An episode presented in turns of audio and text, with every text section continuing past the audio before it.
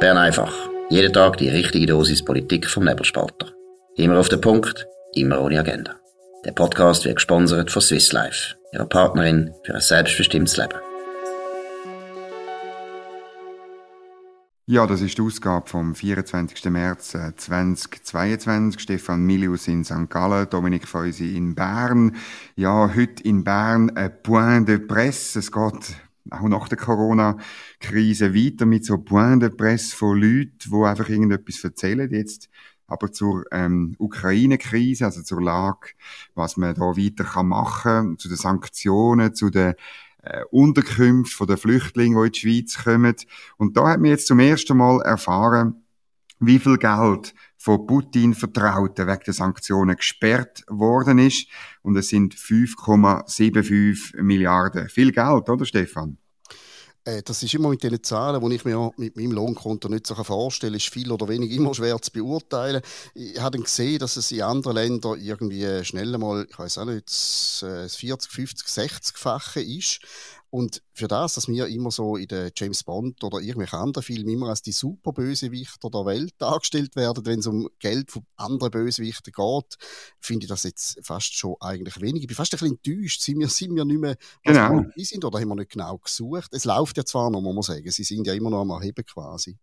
Ja, aber es ist viel weniger, eben, wie du gesagt hast. Also, es hat, Anfang Woche hat, äh, die britische Außenministerin Liz Truss im Parlament in Westminster, ähm, Zahlen durchgegeben von UK, vom Vereinigten Königreich. Jetzt sind es 364 Milliarden. Äh, und, und zwar, äh, äh, Pfund wenn ich wenn ich richtig im Kopf habe. Oder Dollar, Dollar, Entschuldigung. Und in den USA sind es 340 Milliarden, in der EU 124 Milliarden. Das sind unsere 5,75 sind erschreckend wenig. Also man macht sich richtig Sorgen um den Finanzplatz. Man hätte doch viel mehr Geld müssen haben bei uns. Würde man irgendwie meinen. Wahrscheinlich sagen dann einige Leute, ja, eben die, Schweiz sucht natürlich gar nicht erst, die wollen das gar nicht blockieren. Und dann frage ich mich natürlich auch, wenn ich da das lese, das Bernische Grundbuchamt hätte da müssen eingreifen, indem sie irgendeine Ferienwohnung blockiert haben. Ich weiß jetzt auch nicht ganz, wie zielführend das ist. Ich stelle mir jetzt gerade vor, du, ich weiß auch nicht, du plombierst oder versiegelst eine Ferienwohnung von irgendjemandem. Ich bin jetzt nicht ganz überzeugt, dass das den Krieg entscheidend wird beeinflussen, aber ich weiß nicht, vielleicht geht es einfach ums Prinzip auch mehr. Ja, ich bin fast sicher, ähm, ähm, wenn man das würde gewissen Sozialdemokraten überladen, dann würden sie die Ferienwohnung abfackeln. Oder auch dort. Also, es gibt jetzt die Forderung, man müsse die Gelder nicht nur blockieren, sondern man müsse sie auch konfiszieren. Also man soll sie einnehmen. Oder? Das ist klar. Also, meine, das ist, glaube ich, der, der, der alte Strauß hat doch das mal gesagt, oder wenn man ähm, Sozialdemokraten ähm, die Hoheit über das Geld gibt vom Staat, das ist wie wenn man einem Hund ähm, Verantwortung für den Wurstvorrat gibt, oder so läuft das jetzt. Und es wird, in den, es wird noch viel weitergehen. In den nächsten Wochen wird man dann den Druck erhöhen, um eben die Gelder nicht nur blockieren, sondern sie richtig einzunehmen. Was, da muss ich sagen, oder, obwohl ich die Sanktionen befürworte, aber das ist natürlich äh, letztlich Diebstahl, ähm, die, die Leute haben das Geld, das ist ihrem Eigentum. Man kann es blockieren, das ist der Sinn und Zweck von Sanktionen, aber sicher nicht konfiszieren konfiszieren und zu einer veganen Wege umbauen zum Beispiel. Das sind, sind jetzt sicher die Wunschträume von einigen Leuten. Ich finde es auch übrigens immer noch lustig, dass mit dem die Putin vertraut. Ich frage mich immer, wie du das definierst. Also auch wenn bist du ein Vertrauter, wenn du mit ihm mal irgendwie gegessen hast oder bei seiner Hochzeit bist oder irgendetwas, denke ich überhaupt sehr eine schwere Abgrenzung und das tönt dann auch immer so schnell nach Gewissensprüfung und das ist mir, das ist mir nicht, nicht ganz wohl. Wie wohl ich äh, Sanktionen mit denen habe ich kein Problem, aber wenn es nur auf Personen geht, finde ich die Abgrenzung wahnsinnig schwierig. Wer hat es verdient, dass man aus der Ferienwohnung rührt und wer nicht? Also das, ich möchte nicht der sein, der das muss entscheiden. Ja, es ist natürlich, oder, wenn, wenn der Staat sich so viel Macht an nimmt, aneignet und sie dann ausübt, dann wird es sehr schnell zufällig, arbiträr, unfair oder eben schlicht und einfach doof. Oder weil man dann so Entscheidungen muss, muss treffen und irgendwelche Sachen versiegeln und konfiszieren und, und eben, äh, gute Zwecke gibt's ja in Bern genug, oder? Da bin ich überzeugt, mit dem Geld, ähm, mit diesen 6 Milliarden könnte man sehr viel machen. Irgend noch 97 Jahre lang Krippenförderung, ähm, oder ein Vaterschaftsurlaub äh, für äh, Leute, die schon lange Väter gewesen sind, oder? Das fände ich natürlich gut. Oder sonst irgendwie. Also, eben, auch gute Ideen, die wachsen zu Bern auf den Köpfen der Politiker wie Unkraut. Mhm. Das ist so. Und irgendwo müssen wir jetzt mal schauen, ob da noch ein paar Milliarden mehr vorkommen, damit wir vielleicht nicht unsere Glaubwürdigkeit als Schurkenstaat Nummer eins verlieren. Und apropos Schurke, nein, Entschuldigung, der Übergang ist jetzt natürlich völlig instinktiv gewesen. Eine andere ja, Geschichte am Tag ist, äh, die Arena treibt uns immer noch um. Wir wissen, äh, Sandro Brotz und der Eschi haben irgendwie heute nicht auf der gleichen Bühne gehabt mit der ganzen Rassismusdebatte. Die SVP hat sich zurückgezogen.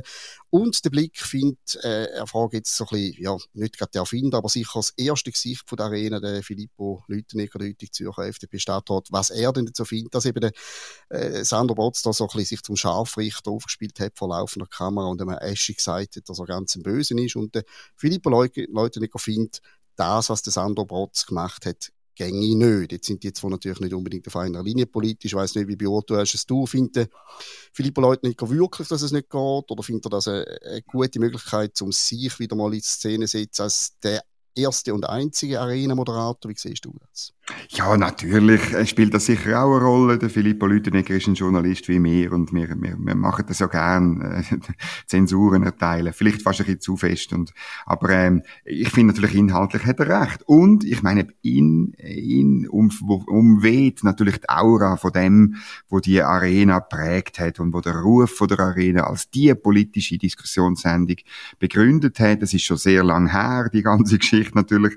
Aber es ist auch cool gewesen damals. Es ist ist, äh, es, ist, es sind tolle Debatten gewesen, insbesondere Bodemann gegen Blocher und so weiter.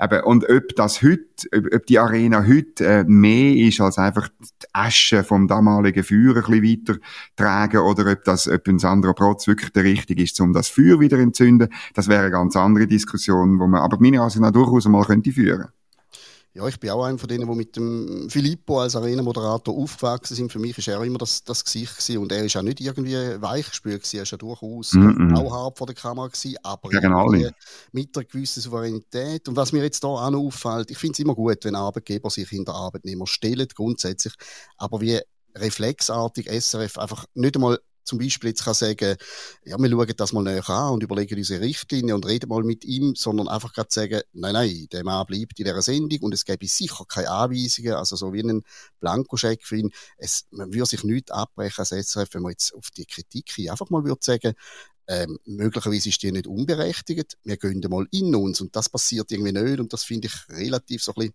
arrogant, vor allem wenn man bedenkt, dass der SRG im Moment durchaus unter Druck ist. Mhm.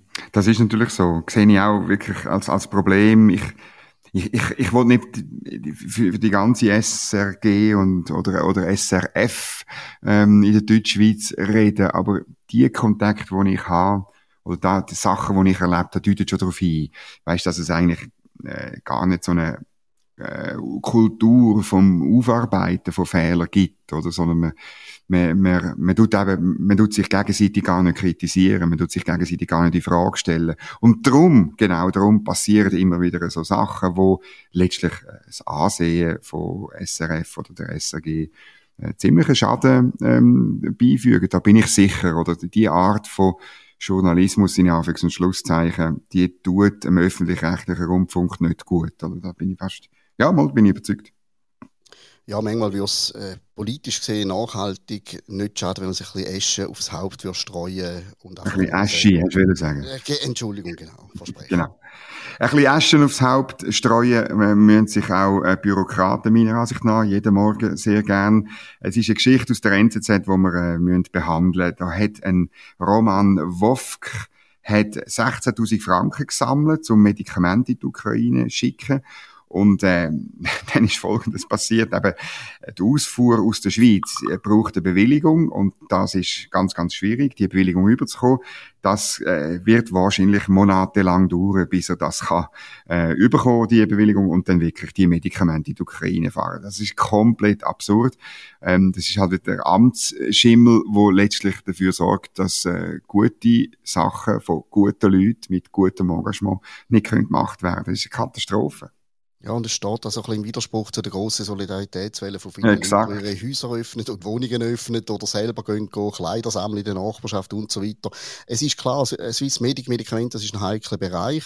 Ich sehe aber jetzt schon vielleicht ein bisschen komischen Zusammenhang, aber es wird so bei den Corona-Massnahmenkritikern wird jetzt ein Aufschrei nach dieser NZZ-Story so ein bisschen durchgehen, weil die dann finden, ja, also bei Corona hat man eigentlich quasi, jetzt das stimmt oder nicht, aber das Narrativ dort hat man bei der Impfung zum Beispiel relativ schnell alles möglich gemacht, hat ein bisschen weggeschaut, hat das alles irgendwie durchgewunken und jetzt, was um, um wirklich um echt nötige Hilfe geht, die vor Ort mit Zeug, wo man haben und wo jemand sich da aufopfert und zusammensammelt und sucht, da tut man jetzt wirklich da die absolute bürokratische Schiene einfach ausfahren bis zum Letzten. Und da wünsche ich mir schon auch irgendwo so ein bisschen, neben der guten schweizerischen Tugenden von der grössten Sorgfalt vielleicht ein bisschen Flexibilität in grösster Not. Das wäre jetzt auch sicher nicht falsch. Ja, das glaube ich auch. Das, das müssen wir dringend machen. Mir fällt das sowieso auf. Also es ist ja der Medien, an dieser Point de Presse äh, am, am Vormittag auch noch um äh, die Unterbringung der Flüchtlinge gegangen und dort ist ja auch, also das ist alles total verbürokratisiert, oder? Also das ist wirklich, wenn du als Privater bereit bist, Flüchtlinge bei dir aufzunehmen, geeignete Räume hast, dann werden die, glaube ich, noch inspiziert, da kommst du ein Merkblatt über und, und irgendwie deine, deine Spesen sollen noch entschädigt werden und, und, und musst auf Listen und so weiter. Es ist ein riesiger bürokratischer Rummel. Ich habe mich gefragt, ob das eigentlich 1968 äh, bei der Niederschlagung vom Prager Frühling, respektive 1956 äh, beim Einmarsch äh, von der Russen in, in, nach Ungarn, ob das auch so war. Ich, also meine, ich bin noch nicht auf der Welt gewesen, aber meine Eltern haben als Kind aus, aus der Slowakei aufgenommen.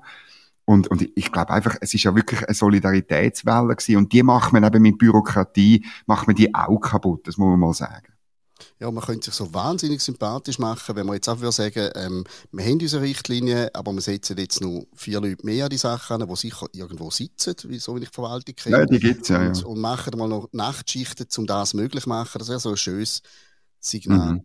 Vielleicht, wenn irgendjemand zulässt und, und das weiß, wie das war damals, äh, in, in, in 1968 oder 56, ob das bürokratisch war und so. Ich, dann, dann, dann schreibt äh, bitte in die Kommentare, wir würden das gerne lesen. Was auch noch ist, oder es läuft jetzt alles über die schweizerische Flüchtlingshilfe, oder? Und da habe ich auch ein ein Problem, weil die tut bei jeder Gelegenheit schießt die gegen das Staatssekretariat für Migration, gegen bürgerliche Parteien, gegen Karin Keller-Sutter, oder? Das ist, das ist, das ist, das ist eine, eine zutiefst ideologische Veranstaltung.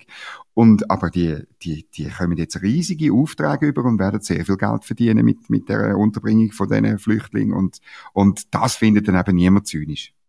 Ja, und das ist immer so ein bisschen gefährlich. Da gibt es wahrscheinlich den Leute, die gerne würden helfen, aber wo irgendwie nicht so ein Wohlbefinden damit haben oder das Wohlgefühl, weil die Leute, die eben letztlich vielleicht eben, wo man sich mal melden, die Entscheid treffen etc., äh, denen nicht ganz koscher sind und es wäre natürlich sehr schade, wenn das dann an dem scheitert. Mir fällt gerade auf, heute ist wirklich ein Tag, da, da muss man fast doch ein monothematisch sein. Irgendwie, ich, ja, ich ist ein so. Ukraine hängen. Ich habe noch im Tag etwas Lustiges gefunden und dort wird in der Gemeinde Deliken und man soll mir als Ostschweizer bitte nicht äh, irgendwie böse nehmen, aber ich habe die Gemeinde nicht kennt.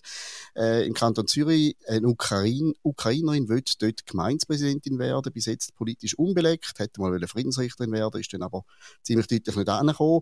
Und was mich an dieser Story interessiert, das ist jetzt ein Wahlgang Werdegang in mir bisher unbekannten Deliken, wo ich gerne verfolgen will. Mich nimmt es wahnsinnig Wunder, ob der, ob der Krieg, ob die ganzen Ereignisse, ob unsere Solidarität mit der Ukraine lokalpolitisch Auswirkungen hat, dass da eine Frau jetzt wirklich Gemeindepräsidentin von Deliken könnte werden, weil sie ursprünglich Ukrainerin ist. Das finde ich hochspannend, um dann nachher auswerten. Ja, das finde ich, finde ich sehr interessant ähm, und, und ich bin sehr gespannt. Ich wünsche eigentlich der Uliana Ischenko-Iten äh, alles Gute. Ähm, das, äh, die, das Dörfli, wo sie ist, ist in der Nähe von Regensdorf, glaube ich, irgendwo dort so umeinander. Ich bin auch nicht so wahnsinnig. Ja, Regensdorf ähm, und, und, und der Katzensee kennt man vielleicht noch, wo nicht weit, äh, nicht weit weg ist. Es ist auch nicht weit bis zur Aargauer Grenze, also es ist so ein bisschen dort ähm, ob, oberhalb dem Kloster Fahr. Sind wir gespannt, was dort wird. Und es ist generell interessant, weißt du, die Gemeinderatswahlen in Zürich, finde ich schon noch spannend. Also es sind am Sonntag ja Wahlen in Bern einerseits ähm, und wir beim Nebelspalter schauen natürlich vor allem darauf, wie der SP abschnitt. Aber auch in den Gemeindewahlen in, in Zürich ist es interessant, weil die grossen Städte haben schon Wahlen gehabt. Dort haben wir das Resultat. Und jetzt nicht mich wunder, wie, wie sich das auswirkt oder ob es irgendwie auch sonst von der Krise Auswirkungen hat, ob irgendwie Bürgerliche vielleicht äh, besser abschneiden, weil man, weil man irgendwie es bewerten will oder, und, und, und, äh, oder ob man jetzt gleich noch sagt, Klimajugend muss in alle Exekutiv oder so. Da müssen wir sowieso ein Auge drauf werfen. Also du hast das Gefühl, es könnte wie so äh, Fukushima-Effekt irgendwie anders. Aber das ist natürlich wirklich so, dass die Sachen, die uns gerade bewegen, dann können von einem Tag auf den anderen den Sonntag, den Wahlsonntag bestimmen. Ich habe da immer ein bisschen Mühe damit, weil ich denke, Himmel hergeht, da geht es um die nächsten vier Jahre und es geht eben Gemeinden zum Beispiel um Trottoirerhöhung, ja oder nein. Und dann spielt es eigentlich wirklich nicht mhm. so, was sonst auf der Welt passiert. Aber ich glaube, viele Wählerinnen und Wähler können sich von dem nicht ganz lösen und sind dann beeinflusst. Und bei dieser Frau da in Deliken, ich kenne sie ja nicht, aber instinktiv überleistet dann sofort, ist sie echt einfach aufgumpelt, sieht sie da drin eine Propagandachance, will da überhaupt kein Unrecht tun, aber sind so reflexartig überleistet das halt dann schon auch. Ja, aber ich glaube, also man hat sich, ich nehme an, man hat sich vor einer ziemlichen Weile müssen anmelden für die Wahl, von dem her. Würde ja, ich jetzt das, würde ich jetzt das nicht, unterstellen. Aber äh, äh, gleich interessant ist es und, und, und wir müssen ein Auge drauf werfen. Mir hat das, weißt die These, dass man irgendwie in, in, in Krisensituationen dann bewährt wählt, hat mir natürlich ein, ein, ein bürgerlicher Politiker ähm, äh, so erzählt, äh, wo ich heute Mittag äh, bin zu Mittagessen mit meinem schönen sonnigen Bern äh, ähm, im, im Federal natürlich. Und ähm, es schwingt natürlich ein bisschen Hoffnung mit, das gebe ich offen zu, bei dem Politiker, er hat das Gefühl, eben jetzt, jetzt muss er, jetzt müssen doch wir seriöse Bürgerliche müssen doch jetzt äh, einen Vorteil haben, wenn in der Welt alles zusammenbricht. Und ich bin, ich bin bei dir, ich bin nicht so sicher, dass das so automatisch funktioniert, so läuft es doch in der Regel nicht. Also ich, der Spruch, ich glaube, ich höre seit 30 Jahren, jetzt müsste doch eigentlich bürgerlich, wenn denn, wenn denn, wenn nicht jetzt und so weiter. Dann kommt es komischerweise gleich immer anders aus, als ich traue dem nicht mehr. Äh, ich bin voll bei dir, ich hoffe natürlich auch darauf, aber irgendwie scheint das nicht zu wirken, dass man irgendwie die Weltlage, die für das eine versprechen, dass das dann wirklich so passiert. Was man aber bei Deliken muss sagen, wenn die Leute jetzt die Frau wählen, standardmäßig ist es natürlich ein, ein Hammer Schlagzeilen mit einer Ukrainerin als Gemeindepräsidentin, das ist wahrscheinlich ein Alleinstellungsmerkmal in der Schweiz. Also dann würden selbst wir in der tiefsten Ostschweiz das Dörfli endlich endgültig kennen.